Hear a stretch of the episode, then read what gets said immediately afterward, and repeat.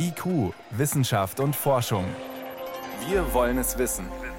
Ein Podcast von Bayern 2. Manchmal, da muss man einfach abheben, um einfach ein bisschen auf andere Gedanken zu kommen. Wir fliegen deshalb heute Richtung Mars. Mehrere Sonden sind unterwegs dorthin. Die erste, eine arabische, soll morgen ankommen. Aber Vorsicht! Any mistake will crush on the surface of Mars or we, we will basically skip Mars. Nur, nur ein Fehler und man zerschellt auf der Oberfläche oder wir fliegen einfach vorbei, sagt der Leiter der arabischen Mission Omran Sharaf. Was macht den Mars eigentlich immer noch so spannend für wissenschaftliche Missionen? Das ist eines unserer Themen. Zuerst aber geht es um Selbsttests auf Corona und die Frage, können die uns helfen, dem Virus beizukommen? Wissenschaft auf Bayern 2 entdecken. Heute mit Stefan Geier. Das Coronavirus, das lebt zu, zu Teilen ja im Untergrund. Ja. Viele von uns merken nicht, wenn sie infiziert sind. Klar, wenn man keine Symptome hat. Wir können es nur an die sichtbare Oberfläche bringen, wenn wir uns testen lassen. Zum Beispiel mit den Schnelltests, sogenannten Antigentests. Die werden in Altenheimen und Krankenhäusern schon millionenfach eingesetzt. Selber anwenden darf man sie nicht. Oder noch nicht, muss man sagen. Seit, seit letzter Woche ist es offiziell. Es ist nur eine Frage der Zeit, bis sich jeder von uns selber zu Hause testen kann. Martina Grimmer. Diese Tests, die mittels Abstrich im Nasen- oder Rachenbereich durchgeführt werden, sind zwar nicht so genau wie eine PCR-Analyse im Labor, sie liefern aber relativ aussagekräftige Werte und das innerhalb von Minuten, so Professor Jörg Steinmann vom Institut für Hygiene am Klinikum Nürnberg. Unsere Erfahrungen sind eigentlich ganz gut. Sie ersetzen von der Leistung keine PCR, aber sie haben so eine Sensitivität zwischen 70 und 85 Prozent. Also für die schnelle Erkennung von Patienten in der hohen Viruslast sind sie geeignet. Bei den bisher gängigen Tests werden die Wattestäbchen dabei zum Beispiel tief in den Nasenrachenraum geschoben. Oft eine unangenehme Sache. Die Berliner Charité hat jedoch gemeinsam mit der Uni Heidelberg Versuche durchgeführt, ob das auch bei Laientestungen klappen könnte.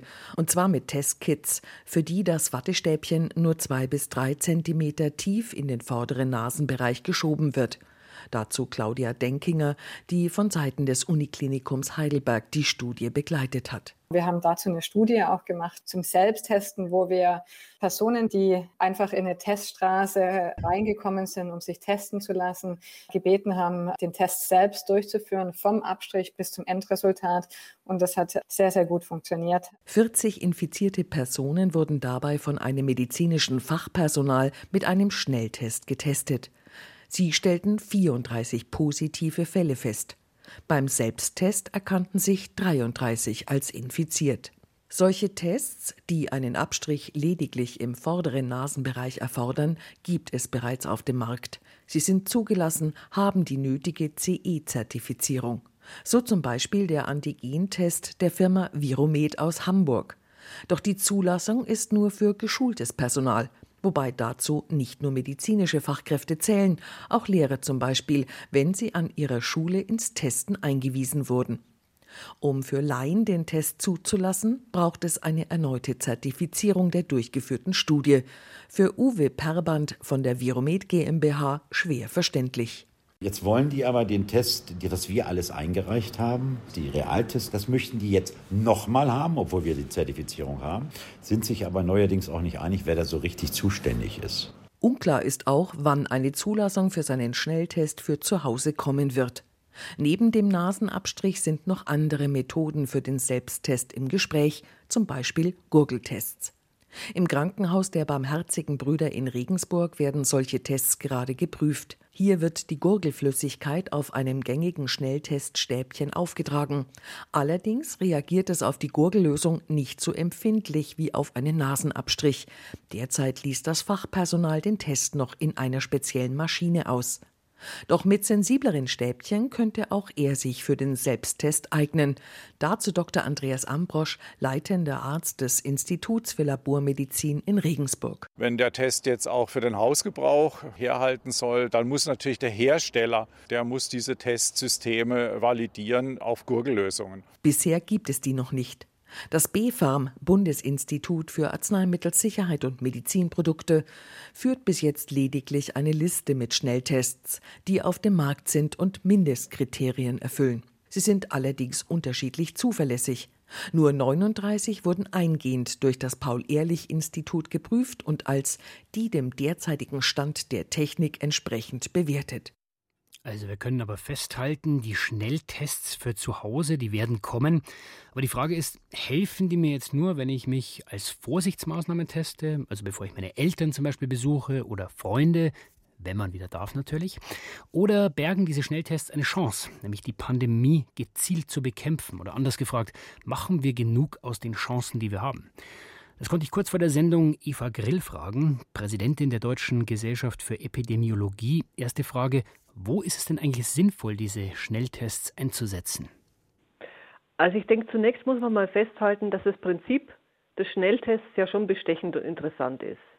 Der Vorteil beim Schnelltest ist ja, dass, dass das Ergebnis schnell da ist und dass man in einer bestimmten Situation einfach, einfach eine gute Sicherheit hat. Also 15 Minuten ungefähr. Also 15 Minuten ungefähr, genau. Und das, das haben wir ja auch schon gesehen. Also es wird ja breit auch eingesetzt in Kliniken, in der Notaufnahme zum Beispiel. Da kann ich jetzt nicht darauf warten, dass ich einen PCR-Test mache. Also da muss ich schnell eine Information haben und eingesetzt, zum Beispiel bei Berufspendlern an Grenzen wird er ja auch.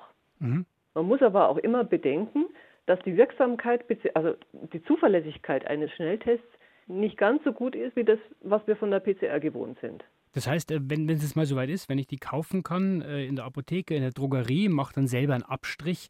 Ich kann mir nicht sicher sein, dass ich nicht infiziert bin, wenn das Ergebnis negativ ist.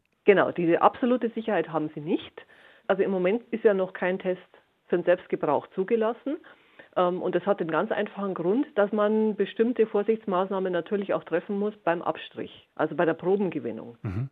Die Erfahrungen zeigen, dass das wahrscheinlich keine Raketenwissenschaft ist, diesen Abstrich selbst zu machen. Mhm. Aber da muss man eben vorsichtig sein. Jetzt schlagen manche Mediziner vor, eigentlich soll sich jeder regelmäßig selber testen, um eben die Pandemie einzudämmen. Ist das ein realistischer Vorschlag? Also ich denke, dass es wenig sinnvoll ist, flächendeckend Schnelltests durchzuführen. Ganz einfach deswegen, weil das ein unglaublicher Aufwand ist und weil Sie mit einem Schnelltest ja auch nur eine Momentaufnahme haben. Sie haben ja dann innerhalb der nächsten 24 Stunden genügend Gelegenheit, positiv zu werden. Das ist tatsächlich eine Momentaufnahme. Und es ist ja auch unwahrscheinlich, dass da jetzt alle mitmachen. Wie wäre es denn mit einem Screening in ausgewählten Gruppen? Welche wären da geeignet? Genau, also das ist zu überlegen. Gruppen zum Beispiel, und das wird ja jetzt auch schon gemacht, also zum Beispiel Gruppen von Ärzten, die, die systematisch impfen, zum Beispiel die Impfteams, die machen Schnelltests. Was ist mit Schülern in der Schule? Wenn wir da wissen, wie die Lage ist, würde das den Präsenzunterricht erleichtern? Ja, das könnte sein. Wobei, da muss man noch mal dazu sagen, dass bei Schülern in der Schule auch noch was anderes zu überlegen ist, was ganz wenig diskutiert wird im Moment. Das ist die Möglichkeit der gepoolten Tests. Das heißt? Dass Sie nämlich zum Beispiel eine Klasse komplett als sozusagen als Pool testen. Sie machen eine PCR mit der ganzen Klasse. Ähm, und wenn Sie dann ein positives Ergebnis haben, dann würde die ganze Klasse in Quarantäne gehen und Sie würden jeden Schüler einzeln nochmal testen. Hätte die Schönheit und den Vorteil, dass Sie damit nur einen Test machen müssen, nicht 30 oder 20. Das heißt, wir haben jetzt auf der einen Seite eben diese Schnelltests, die Antigentests und dann eben den ausführlichen PCR-Tests, wo man sich das Genom des Virus auch anschaut. Wo brauchen wir die dann unbedingt? Also wir brauchen eigentlich den PCR-Test weiterhin, weil sie ja auch, also was wir haben müssen, was ganz, ganz wichtig ist, ist, dass wir den Überblick behalten. Schwierig bei Schnelltests und auch bei den Selbsttests ist ja, dass uns dann eigentlich völlig der Überblick verloren geht, wie viele Tests durchgeführt worden sind und wie viele davon auch tatsächlich positiv sind. Beim PCR-Test, wenn der offiziell gemacht wird, ist es was anderes. Und dann müssen wir natürlich auch die Mutationen im Auge behalten. Das heißt, es wird immer noch wichtiger werden, dass wir tatsächlich über die Tests auch ein Monitoring davon haben, wie hoch ist der Anteil von Varianten, die mir mehr Probleme machen könnten, die regional tatsächlich das Geschehen übernehmen könnten. Bräuchten wir denn dann mehr von diesen PCR-Tests? Weil momentan sagen ja die Zahlen, wir machen pro Woche ungefähr eine Million in Deutschland, äh, aber wir hätten Kapazitäten für das Doppelte. Also was, was wirklich sehr, sehr wichtig ist beim Testen ist, dass man zum Beispiel nicht nur symptomatische Personen testet, sondern auch Personen, bei denen ich weiß oder vermute, dass sie Kontakt äh, zu einer infizierten Person hatten. So, und jetzt ähm, ist das etwas, was in der nationalen Teststrategie tatsächlich schon drin ist. Und das ist total wichtig, weil ein Teil der Infektionen eben über Kontakte mit noch nicht symptomatischen Infizierten passiert. Mhm. Also insgesamt sollte man da, glaube ich, großzügiger mit den PCR-Tests sein und tatsächlich alle Kontaktpersonen testen, nicht nur die symptomatischen. Wo wir nicht testen sollen, denke ich, dass das ist einfach ohne Anlass. Das heißt, Frau Grill, was ist zum jetzigen Zeitpunkt, wo sozusagen die großflächige, das großflächige Ausrollen dieser Schnelltests bevorsteht, was ist Ihre Erwartung? Wie weit kommen wir mit diesen neuen Schnelltests? Also das hängt ganz davon ab, wie das auch kommuniziert wird, was ich mit einem Schnelltest erreichen kann. Weil was nämlich ganz klar sein muss, ist, wenn der Schnelltest positiv anschlägt, dann muss das Konsequenzen haben. Bedeutet, ich muss jetzt einen PCR-Test nachschieben und ich muss die Konsequenz auch insofern ziehen, dass ich mich sofort selbst isoliere. Also mit Schnelltests können wir das Virus punktgenau bekämpfen, aber da müssen wir dann natürlich alle sehr aufmerksam sein und auch mitmachen. Richtig, ganz genau. Das waren Einschätzungen von Professor Dr. Eva Grill, Präsidentin der Deutschen Gesellschaft für Epidemiologie. Frau Grill, danke Ihnen, dass Sie sich die Zeit genommen haben für uns. Ich danke Ihnen. Bayern 2. Wissenschaft schnell erzählt. Das macht heute Veronika Bräse erstes Thema. Veronika, graue Haare, die kriegt nicht jeder im gleichen Alter. Ja, manche sind früher grau, andere erst Jahre später. Und ja, wenn ich mich anschaue, das ein oder andere ist schon dabei. Woran liegt's? Ja, das hat mit bestimmten Genen zu tun, das beeinflusst das Grauwerden, aber auch mit Stress. Also wer viel mhm. Stress hat, der wird früher grau. US-Forschende haben jetzt noch einen Grund gefunden. Es spielt eine Rolle, woher jemand kommt. Hellhäutige Europäer bekommen im Schnitt schon mit Mitte 30 das erste weiße Haar. Also unsere Haarpracht altert im internationalen Vergleich am schnellsten. Mhm. Bei Asiaten dauert es länger, die werden erst mit Ende 30 grau und Afrikaner, die sind noch später dran, erst mit etwa 45 Jahren. Und warum? Das liegt daran, dass jeder andere Pigmente produziert. Das sieht man ja auch an der Hautfarbe, mhm. aber auch an der Haarfarbe eben und wann die Haare dann weiß werden. Es gibt noch einen Unterschied. Bei uns Hellhäutigen werden die Haare, wenn wir älter werden, an den Spitzen brüchig. Bei Afrikanern, die enge Locken haben, brechen die Haare an der Haarwurzel, also direkt am Kopf.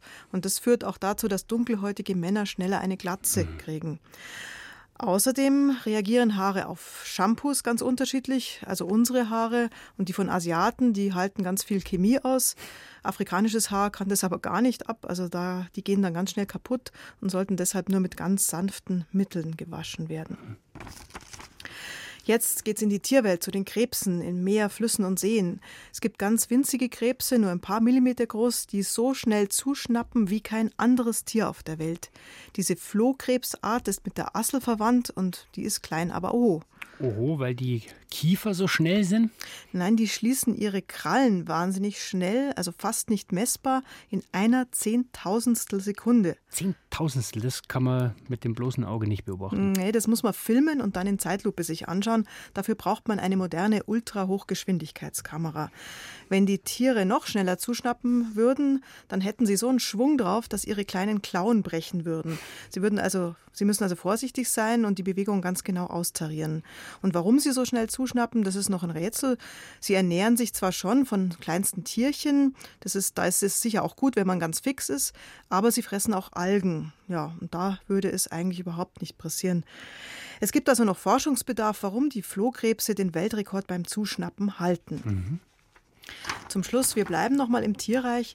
Schweizer Forscher haben sich mit Wanderratten beschäftigt. Es ist schon bekannt, dass Ratten sehr soziale Tiere sind und ein neues Experiment zeigt jetzt, dass sich die Tiere genau merken, welches Tier ihnen Futter gegeben hat und auch in welcher Menge. Also wenn dann die Ratte selbst an der Reihe ist, dann verteilt sie die Haferflocken, die es vorher bekommen hat, ganz genauso. Also wer viel gibt, der kriegt eben auch viel zurück. Genau, und wer ganz geizig war, der bekommt wenig oder gar nichts. Erstaunlich ist, dass die Tiere auch nach einer Woche noch wissen, welcher Kollege da großzügig war und welcher es nicht ist. Das geht dann sogar so weit, dass die Anzahl der Haferflocken übereinstimmt. Also wenn ein Tier fünf, Zählen können sie auch noch. Genau, mhm. also wenn ein Tier fünf Flocken gegeben hat, dann bekommt es nachher dann auch fünf Flocken zurück. Also eine Pfote wäscht die andere, gilt aber nur für diejenigen, die es wirklich verdient haben. Richtige Gruppentiere eben. Vielen Dank, Veronika Bräse, für die Kurzmeldungen. Sie haben Bayern 2, jetzt ist es 18 Uhr und gleich 20 Minuten. IQ, Wissenschaft und Forschung. Wenn Sie mehr wissen wollen, Hintergründe zum Programm von IQ finden Sie unter bayern2.de. IQ, Wissenschaft und Forschung. Montag bis Freitag ab 18 Uhr.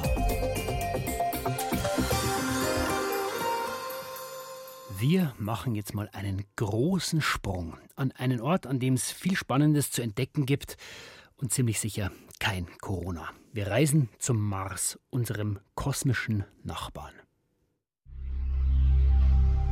Orange-rot leuchtet er uns am Firmament entgegen. Der Mars. Auf seiner Oberfläche tiefe Schluchten, sonderbare Felsformationen, ausgedehnte Ebenen mit unzähligen Kratern. Über keinen Planeten in unserem Sonnensystem wissen wir mehr. Zum Beispiel, dass er Polkappen aus Eis und damit Wasser besitzt. Und dass es, wie auf der Erde, einst auf seiner Oberfläche auch flüssiges Wasser gegeben hat. Leben auf dem Mars ist damit zwar noch nicht nachgewiesen, aber zumindest könnte es existiert haben. Dafür spricht auch, dass der Mars von einer Atmosphäre umgeben ist. Allerdings ist nur noch ein Bruchteil der Gashülle übrig, die der Mars vor Milliarden von Jahren hatte. Sie entweicht nach und nach ins All. Diese Dinge wissen wir alle trotz der unvorstellbaren Entfernung. Wenn der Mars alle zwei Jahre der Erde am nächsten ist, trennen uns immer noch rund 55 Millionen Kilometer vom roten Planeten. Eine Reise dorthin dauert mindestens ein gutes halbes Jahr. Ja, und so richtig viel los ist am Mars naturgemäß natürlich nicht. Und es ist sicher komisch für diesen Planeten. Die letzten zwei Jahre kommt keiner. Und jetzt, in den nächsten Wochen, gleich drei Besucher. Sonden von der Erde. Jede bringt ein bisschen was anderes mit. Der Grund dafür, dass gleich alle auf einmal kommen, vor sieben Monaten ungefähr waren Erde und Mars sehr günstig zueinander gestanden. Da konnte man dann mit relativ wenig Treibstoff und relativ schnell hinfliegen. Den Auftakt dieser Reihe macht morgen eine Sonde, die, haben wir gerade schon gehört, die sehr dünne Atmosphäre des Mars durchpflügen wird. Entwickelt und gebaut worden ist sie in den Vereinigten Arabischen Emiraten. Was ist wissenschaftlich am Mars eigentlich noch zu holen? Das konnte ich vor der Sendung mit Ulrich Köhler besprechen. Er ist Planetologe beim Deutschen Zentrum für Luft- und Raumfahrt. Erste Frage, warum ist gerade diese dünne Atmosphäre des toten Mars so spannend? Ja, vor allem interessiert uns hier eigentlich eher die Vergangenheit der Atmosphäre. In der Tat ist sie heute so dünn und hat kaum Wasserdampf und ähnelt auch nicht der der Erde. Sie besteht hauptsächlich aus Kohlenstoffdioxid. Aber das war vor drei, vier Milliarden Jahren eben wahrscheinlich mal anders. Sie war dichter, die Atmosphäre, hat höhere Temperaturen auf dem Mars ermöglicht und hatte möglicherweise auch mehr Wasser in der Atmosphäre. Und die Spuren sucht man eben noch. Und warum hat der Mars diese dann doch damals dichte Atmosphäre verloren?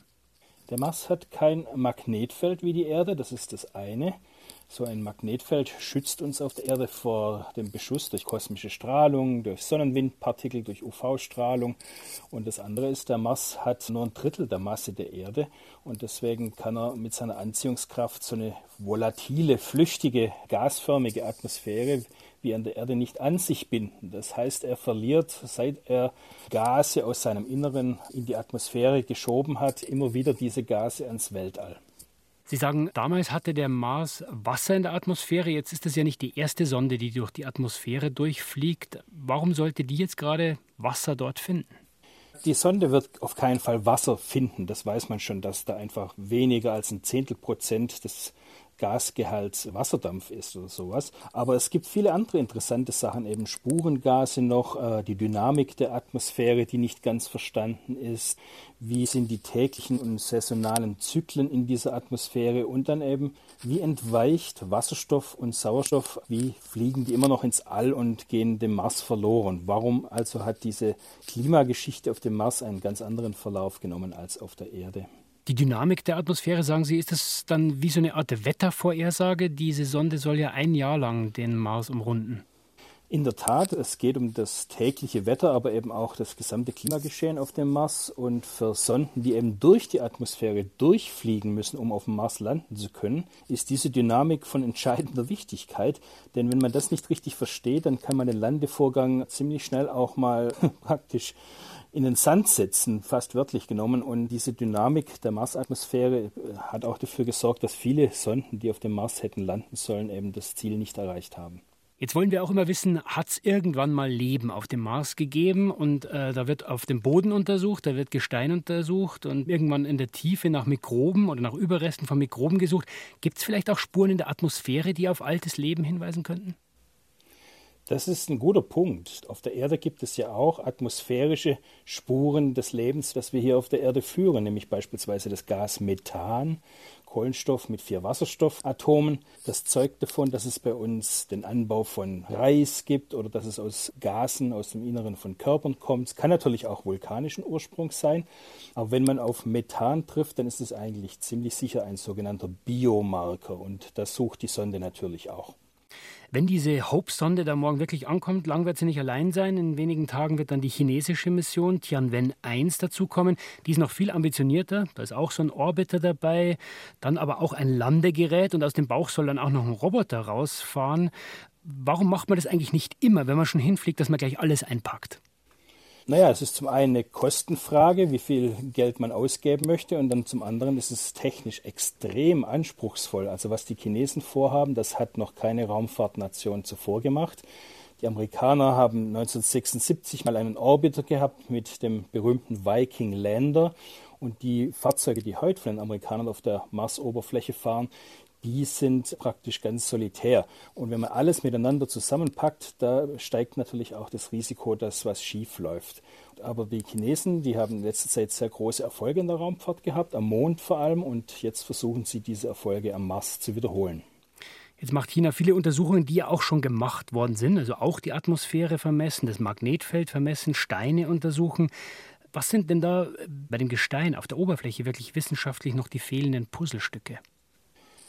Ich würde sagen, dass äh, das Interessanteste an Gestein ist, wie sie sich verändert haben durch den äh, Einfluss von Wasser, das vor drei bis vier Milliarden Jahren auf dem Mars geflossen ist. Und was die Instrumente der chinesischen Sonde genau können, das lässt sich nicht so genau abschätzen. Mhm. Das ist äh, keine Geheimniskrämerei, aber wir kennen die Instrumente eben nicht. Aber wenn dann eben die amerikanische Sonde Perseverance nächste Woche mit der Mission Mars 2020 ankommt, da weiß man einfach, das ist das allergrößte Marsforschungsprojekt, das es je gegeben hat.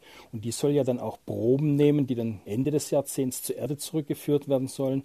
Und da kann man dann eventuell erkennen, ob sich Mikroorganismen in diesen Tonmineralen, die eben aus vulkanischem Gestein entstanden sind, oder in den Salzen, die durch Veränderung mit Wasser entstanden sind, ob es da eben Hinweise auf Leben auf dem Mars gibt. Wenn man wirklich mal so eine Rückholaktion wirklich schafft, das ist ja eine völlig neue Dimension, was jetzt den Mars betrifft. Auf dem Mond hat man das schon geschafft, aber für den Mars wäre das schon der nächste Schritt, oder? Das ist absolut wahnsinnig, was dort eigentlich geplant ist. Und nachdem die Amerikaner allerdings in den letzten zwei Jahrzehnten technisch jede Hürde gemeistert haben, haben sie sich dazu entschlossen, jetzt eben noch einen Schritt weiter zu gehen.